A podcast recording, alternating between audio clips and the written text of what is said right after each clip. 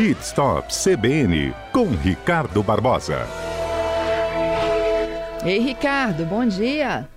Bom dia, nossos ouvintes. Bom dia, Fernanda. A gente tem edição parte 2 aqui do que a gente deve ou não aceitar de oferta de serviço em um posto de combustível, por exemplo, não é isso?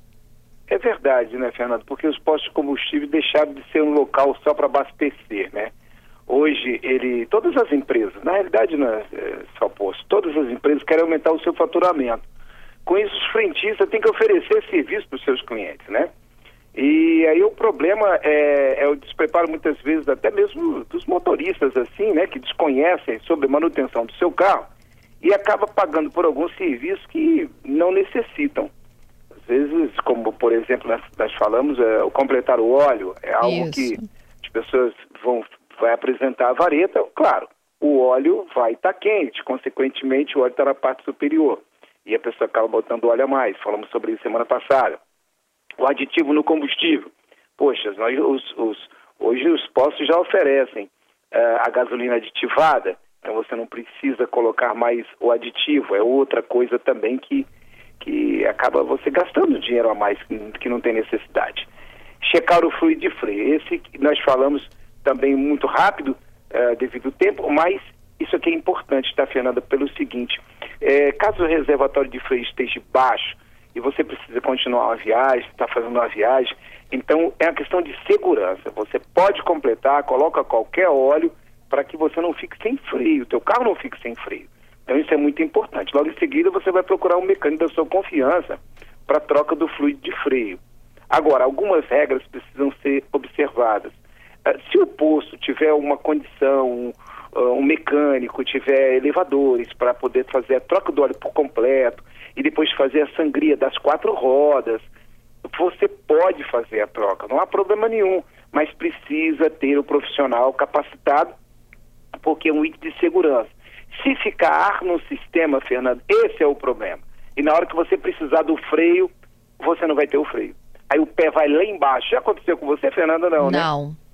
Nem sei que situação é essa. Você Fernanda, frear e ele não frear, é isso? É quando você bota o pé no freio, o freio vai lá embaixo, vai até o final. Talvez algum ouvinte aí depois pode até comentar que pisou no freio e foi lá no final. O que que acontece? Às vezes ficou ar no sistema ou você está com o teu carro com vazamento e você perdeu o freio. Aí, minha amiga, aí não tem jeito. Você vai e tira o pé. As, os mais experientes, quando é ar no sistema, você tira o pé dá duas, três bombeadas no, no, no pedal de freio, o freio volta, você consegue dar uma segurada no carro, mas é um susto que você toma. Você fica assim, meu Deus, o que, que eu vou fazer? Vai bater. Vai bater. Uhum. Olha, é uma loucura. Então, isso é muito complicado. Então, é, trocar o óleo no, no posto, de, óleo de freio, só se o posto tiver capacidade técnica para fazê-lo, né? É uhum. muito importante.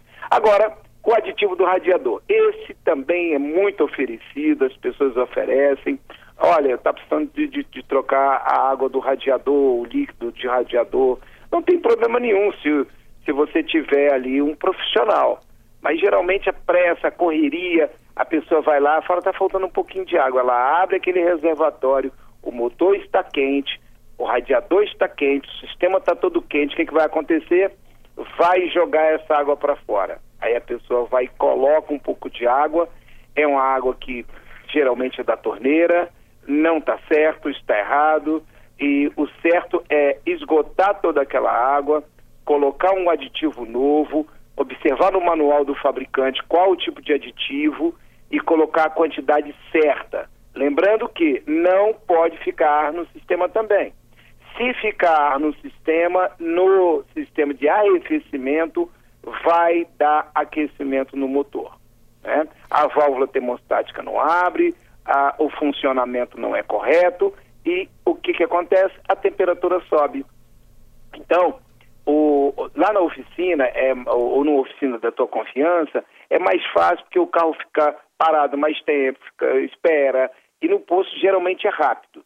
Né? Então, é, tem que ter muito cuidado para você não ter problema. Além de se queimar, além de você colocar um aditivo, né, que às vezes não é um aditivo muito bom, você tem que ter todo esse cuidado. Então, é, se seu carro falta água realmente, você precisa seguir viagem, aí é outra história. Mudou tudo, tá, Fernando? Uhum. Seguindo a viagem, precisa. Aí é emergência, né? Espera, é, espera, coloca um pouco d'água, coloca o aditivo, para sair do sufoco. Mas no dia a dia, naquela correria, você está indo para o trabalho e vai abrir o reservatório, você vai ficar ali meia hora, 40 minutos no posto, esperando esfriar para poder colocar água, aquela coisa toda, para você seguir para o seu trabalho. Então, não recomendo.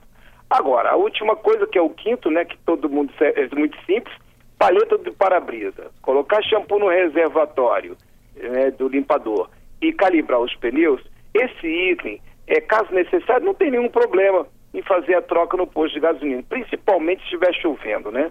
Está chovendo, você observou que a paleta não está limpando bem, está tá arranhando ali o para-brisa, também tomar cuidado. A gente pega muitos carros aqui que estão com os vidros arranhados e isso é difícil depois recuperar esse vidro, você vai ter que trocar esse vidro, é coisa simples. Vai lá e troca as palhetas, não há problema. Colocar o shampoo também recomendo, é barato, é uma coisa simples, é fácil, não há problema nenhum, facilita na limpeza né? Do, do, do para-brisa, principalmente. Desengordura, né? Como é que é? Ele desengordura o vidro? Desengordura, limpa com facilidade, uhum. a parte uh, na hora de você dirigir vai ficar muito melhor, enfim. E é, também calibrar os pneus. Isso, essa coisa de calibrar o pneu, geralmente o frentista nem oferece. Mas isso eu considero muito importante. É o ideal que você. É porque a pessoa, Fernanda, tem que sair do carro, tem que ir lá marcar quantas libras, ela tem que abrir cada pisto, colocar. E, e, desculpa, dá preguiça às vezes, né, Fernando? Dá preguiça, você tá arrumado, não quer, mas acaba esquecendo. Aí passa dois, três meses sem calibrar o pneu. O certo é que você o faça de, dois, eh, de duas vezes no mês. No mínimo, uma vez no mês, você calibre os pneus. O, o fabricante, alguns dele mandam você calibrar semanalmente. Mas eu acho que de 15 em 15 dias, no mínimo uma vez por mês, você vai estar com os pneus ali sempre calibrados, não vai comer é, pneu nem para um lado nem para o outro, você vai estar tranquilo. Fora que economiza também em torno de 20% quando você não tem o pneu descalibrado, isso é ele murcho, o poder de arrasto dele é menor, né? E aí ele, ele, ele bom, o poder de arrasto é menor, mas quando ele está descalibrado ele vai fazer mais força para poder é, é, o carro poder sair da inércia. Então, é o impacto com, a, com, com o asfalto que faz com que ele vai perdendo o ar? Ele, ele, ele vai gastando. Hoje os pneus não tem mais câmera, né? Não tem mais aquela câmara de ar. Uhum. É um pneu que ele, ele faz um isolamento junto com, com a roda, e muito bem feito, mas ele com o tempo ele vai, ele vai soltando pelo pisto, ele tem o aquecimento, ele aquece, ele esfria, as temperaturas vão mudando é, é, de acordo com, com, com, com a, o tempo também e o contato com o solo. E aí você acaba perdendo. Então, você, a média é 34 libras, 32 libras. Aí muitas vezes você vai lá, poxa, esse aqui está com 28. Ele já está mais, né? Já, às vezes é um pneu que sempre está. Todos eles saem de 32 para 30, aquele está com 28. Pode crer, aquele ele tem um problema no pisto, ou tem um, uma, uma, um prego, alguma coisa que está ali. Aí o, o borracheiro vai tirar, vai olhar direitinho. Opa, tem um prego aqui, um micro. Aí vai lá, puxa e bota lá um, uma coisinha e resolve o problema do vazamento. Então, tem, mas tenho é perguntas é aqui. Vamos lá. Vamos lá. O Gerson está lembrando que a gente não pode esquecer de calibrar o step. Oh, bem lembrado, Gerson. O Gilmar pergunta qual o melhor horário, por exemplo, para abastecer? Dia frio, quente, carro frio, motor quente, faz alguma diferença? Faz. O ideal é que você abasteça pela manhã ou à noite, né? É, o motor o, o, no dia de calor, assim, muito quente, é, ou as pessoas, os experts nesse assunto, dizem que você acaba perdendo combustível nesse sentido, né? Você acaba é, colocando um valor, mas quando ele esfria você perde um pouco de, de massa ali, um pouco de combustível. E o ideal é que você o faça pela manhã ou à noite. Tá, e ainda nessa onda do frio e do quente, o Douglas me pergunta o seguinte: como não é possível calibrar um pneu quente, qual é a distância máxima que eu posso andar até um posto para calibrar pneus? Douglas, boa pergunta. Você saindo de casa pela manhã, você vai para o primeiro posto, às vezes está um ou dois quilômetros, três quilômetros. Isso não interfere tanto, né? Mas é quando você tá rodou o dia inteiro, está numa viagem, a saída que está lá, lá em Meiaípe, Guarapari. Fala, ah, esqueci, agora vou calibrar. o motor está quente, o, as rodas estão quentes, vai dar diferença. Então, o ideal é que você o faça logo sair de casa pela manhã ou antes de uma viagem longa. Mas logo pela manhã você pode fazer. Ou então antes, à noite. Ah, eu vou abastecer meu carro, preparar meu carro, já vou calibrar para que eu possa sair 4 horas da manhã, não ter problema nenhum, fazer uma grande viagem. Então você deve fazer é, é sempre logo que sair de casa com, com os pneus frios. Uhum. O David tem a resposta aqui por que, que o pneu esvazia. Ele diz que a borracha em si ela possui microfuros.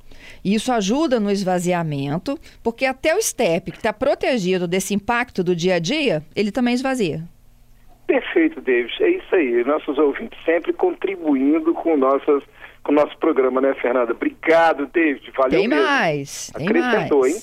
Vamos lá. O Gerson. Mesmo quem não usa gasolina aditivada, não deve colocar aditivo na gasolina, certo? É isso? É isso. Não deve colocar, porque ele já tem o um aditivo. Nossa gasolina já vem aditivada, ela está preparada para isso, os motores foram preparados para isso também, então ela tem a quantidade necessária para fazer toda a limpeza do carro, toda a limpeza, perdão, do, do, motor, a parte interna, na área de combustão, toda a parte de encanamento, os bicos, as flautas, ele está todo preparado para que você possa ter o teu carro sempre bem. Tanto é que hoje a limpeza de bico está... Eu, eu, eu, sou da época do carburador, Fernando. Mas de, mesmo ela não sendo aditivada, é a pergunta do ouvinte. É, mesmo não sendo? Isso. Olha só, é, eu, não, eu não recomendo eu não recomendo esse aditivo na gasolina, porque o carro ele, ele já vem da gasolina comum e os carros mais antigos, eles às vezes têm muita borra no sistema lá dentro do motor. E aí, uhum. quando você bota um aditivo desse, acaba soltando, desplacando algumas coisas, porque ele libera, ele limpa o motor. Isso, se você o fizer, precisa ter a, a orientação do teu mecânico. Se seu carro for muito antigo, você não deve colocar esse tipo de aditivo, porque ele vai provavelmente soltar aquelas placas, as gorduras internas e vai entupir. É por isso que entope a bomba, a bomba de combustão, perdão, a bomba de óleo lá no cárter. Uhum. Então, muito cuidado com, com, os aditivos. Não recomendo. Mais um, o Deranize, ele me pergunta se existe, se existe um shampoo específico para o limpador. Existe. Existe.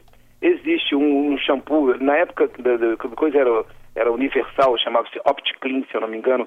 É, é, um, é um shampoo pequeno, uma coisinha pequena, Fernando, um frasquinho de 200 ml, eu acho que é até menos, 100 ml, baratinho, custava 7, 8, 10 reais e vale muito a pena. Dura muito, dura muito. Você pode botar ainda uma ou duas águas que ele vai ele vai sempre limpando o para-brisa e desengraxando. Vale uhum. muito a pena. O Alexandre pergunta se carbonizar o motor é viável. Não, não, carbonizar o motor não. O, o, o motor ele, ele, acaba carbonizando devido à gasolina adulterada, devido uh, o, aquela época lá atrás tinha muito chumbo na gasolina, carbonizava muito. Os carros carburados carbonizavam muito. Logo no início da injeção carburava, é, é, carbonizava muito. Então, é, e o óleo também, essa mistura do óleo, quando você não troca o óleo e você coloca um óleo sobre outro óleo, mistura o mineral com óleo sintético, faz aquela confusão no motor, ele carboniza. E aí, quando carboniza, prejudica muito, Alexandre. É, é, Alexandre, né? Isso, Alexandre. Prejudica muito o, o, motor. O motor fica numa condição muito ruim, a parte interna. Tanto é que você vai ter que abrir o motor, tirar o cárter para fazer uma limpeza interna. Tira aquela, aquela, é, aquela graxa, ela, ela fica muito espessa, fica muito grossa, Fernanda. Aham. Uhum. É isso. Eu tenho duas Temos contribuições mais? aqui. Meu tempo esgotou por conta da propaganda política partidária que eu tenho que entregar agora o programa. Mas eu vou Maravilha. rapidinho aqui, ó. O Marcos. Ele diz que graças à tecnologia, os veículos é, novos, eles mostram mais os desgastes. Daqui a algum tempo, a gente nem deve mais enfrentar esse tipo de problema. E o Edson, ele diz que é, ele sempre segue o seguinte ritual: nível de óleo e de água deve ser feito sempre com motor frio. Troca de óleo, troque todos os filtros de combustível também e de óleo de motor. Faço isso, nunca tive problemas. Fim. Beleza, belíssima contribuição aí do Gilmar, do Douglas, do, do Davi, do Gerson, do Alexandre, do Marcos, do Edson. Obrigado, vocês são basicamente mecânicos profissionais, conhecem bem sobre carro. Muito obrigado, Fernanda. Forte até abraço, segunda. até semana que vem.